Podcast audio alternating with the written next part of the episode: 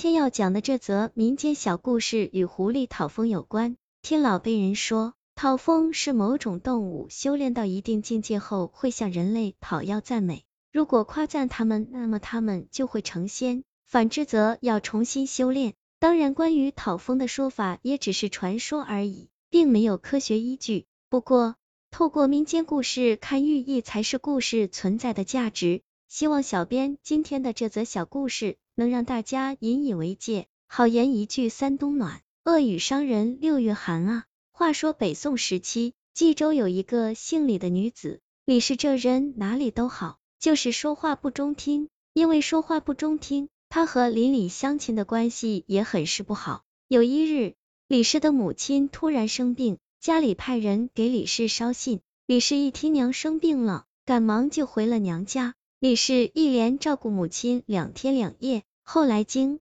过郎中的及时诊治，病情总算是好转了。婆家还有很多事要忙，李氏便辞别了爹娘，朝着婆家走去。娘家和婆家大约有一炷香的路程。李氏黄昏时候出门，因为天黑不好走，他的脚步明显比白日里慢了许多。当他走到多一半路途时，正巧要穿过一片树林。树叶沙沙作响，晚风吹在李氏身上，让他的心里更加害怕。可就在此时，李氏只觉得身后似乎跟着一个人，他一边走一边用余光扫了一眼，在他身后确实跟着一个人。李氏的心悬了起来，他赶紧加快了脚步，而身后的那个人也快了起来。李氏放慢脚步后，那个人也慢了下来。这荒郊野岭的身后跟着一个人，别说一个妇人。就算是年轻小伙子也会害怕吧？李氏不敢乱想，他停下脚步，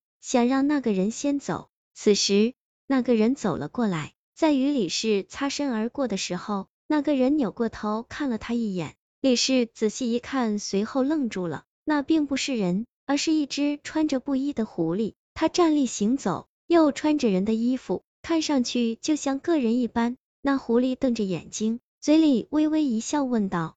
大姐，你看我长得像不像人？我好看不？李氏被他吓得不轻，心里忐忑不安，哪里还有闲心夸赞他？再加上他平日里说话本就不中听，于是他便张口说道：“你哪里像个人？分明就是一只狐狸，令人讨厌的狐狸。”狐狸闻言后愣了一下，随后他咬牙切齿，大声喊道：“我哪里不像人了？你这泼妇为啥不会夸赞我？”我绝对饶不了你！说完后，狐狸就朝这李氏扑了过去。李氏害怕，出于本能，他是撒腿就跑啊！那只狐狸就在他身后紧追不舍，眼瞅着就要追上了。此时，一个男人忽然出现，将狐狸拦了下来。那男人抬起棍子就朝着狐狸打了过去。狐狸见有人来，手里还拿着木棍，他涨红了眼睛，朝着李氏大声喊道。我绝对不会饶过你这女子，今日暂且饶过你。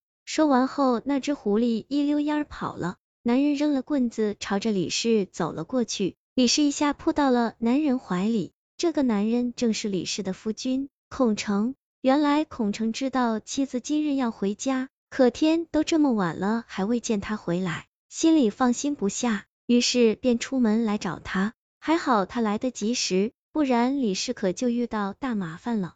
孔成搀扶着妻子，慢慢朝着家中行去。一路上，李氏将刚才的遭遇说给了孔成，孔成没有当回事儿，只是不住的劝慰着妻子。当天夜里，并没有奇怪的事情发生，李氏便将那件事忘了。可就在第六日的午时，李氏正在院子里给菜地浇水，忽然他觉得院墙上有东西，他抬起头来一看，只见一只狐狸正死死的看着他。李氏定睛一看，那只狐狸正是前几日自己遇到的那一只，身上还穿着那件灰色布衣。李氏丢下盆子就要往屋里跑，那狐狸见状直接跑了下来，朝着李氏扑了过来。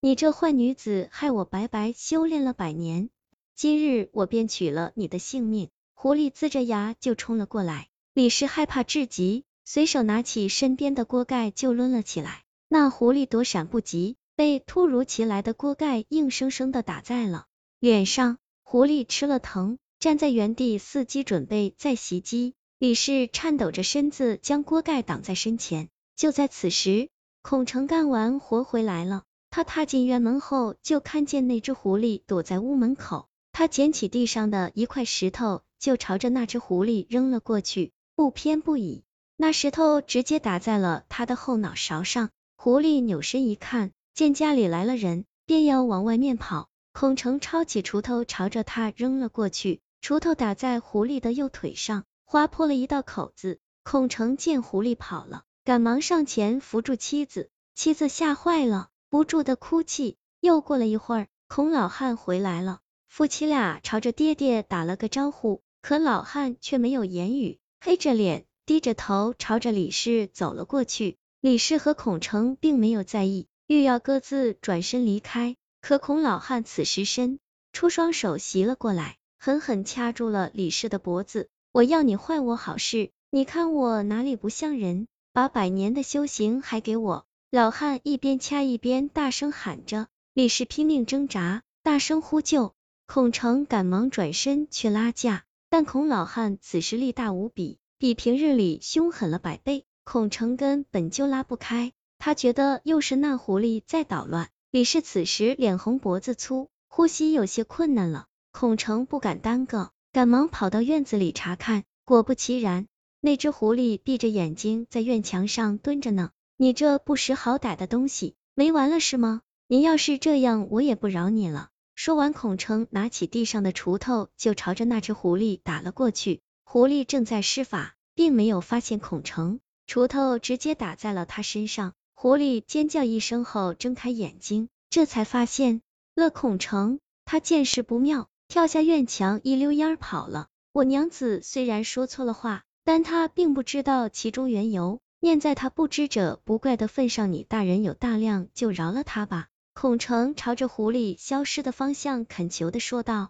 当他再回到屋里时，孔老汉正在老泪纵横的给儿媳妇赔礼道歉。爹，这事不怪你。刚才是那只狐狸在作怪，已经被我赶跑了。老汉不知情，便追问到底发生了何事。李氏哭诉着将那一晚的遭遇说给了爹爹。孔老汉闻言后不住地摇头：“你是遇到狐狸讨风了？我没亲身经历过这样的事儿，不过我倒是听身边人说过，一旦遇到动物开口问话时，就应该夸赞它，那么他们就会成仙，当然他们也会答谢你。”你那晚如此说他，毁了他的修行，自然不会轻易放过你。下次再遇到这样的事儿，你就夸赞他们，没准儿还能得到福报呢。李氏恍然大悟，通过这件事，李氏也改变了许多。他和乡民们说话时，不再像之前那么冷淡了，相反倒是热情了许多。乡民们看李氏有了转变，也都愿意接近他，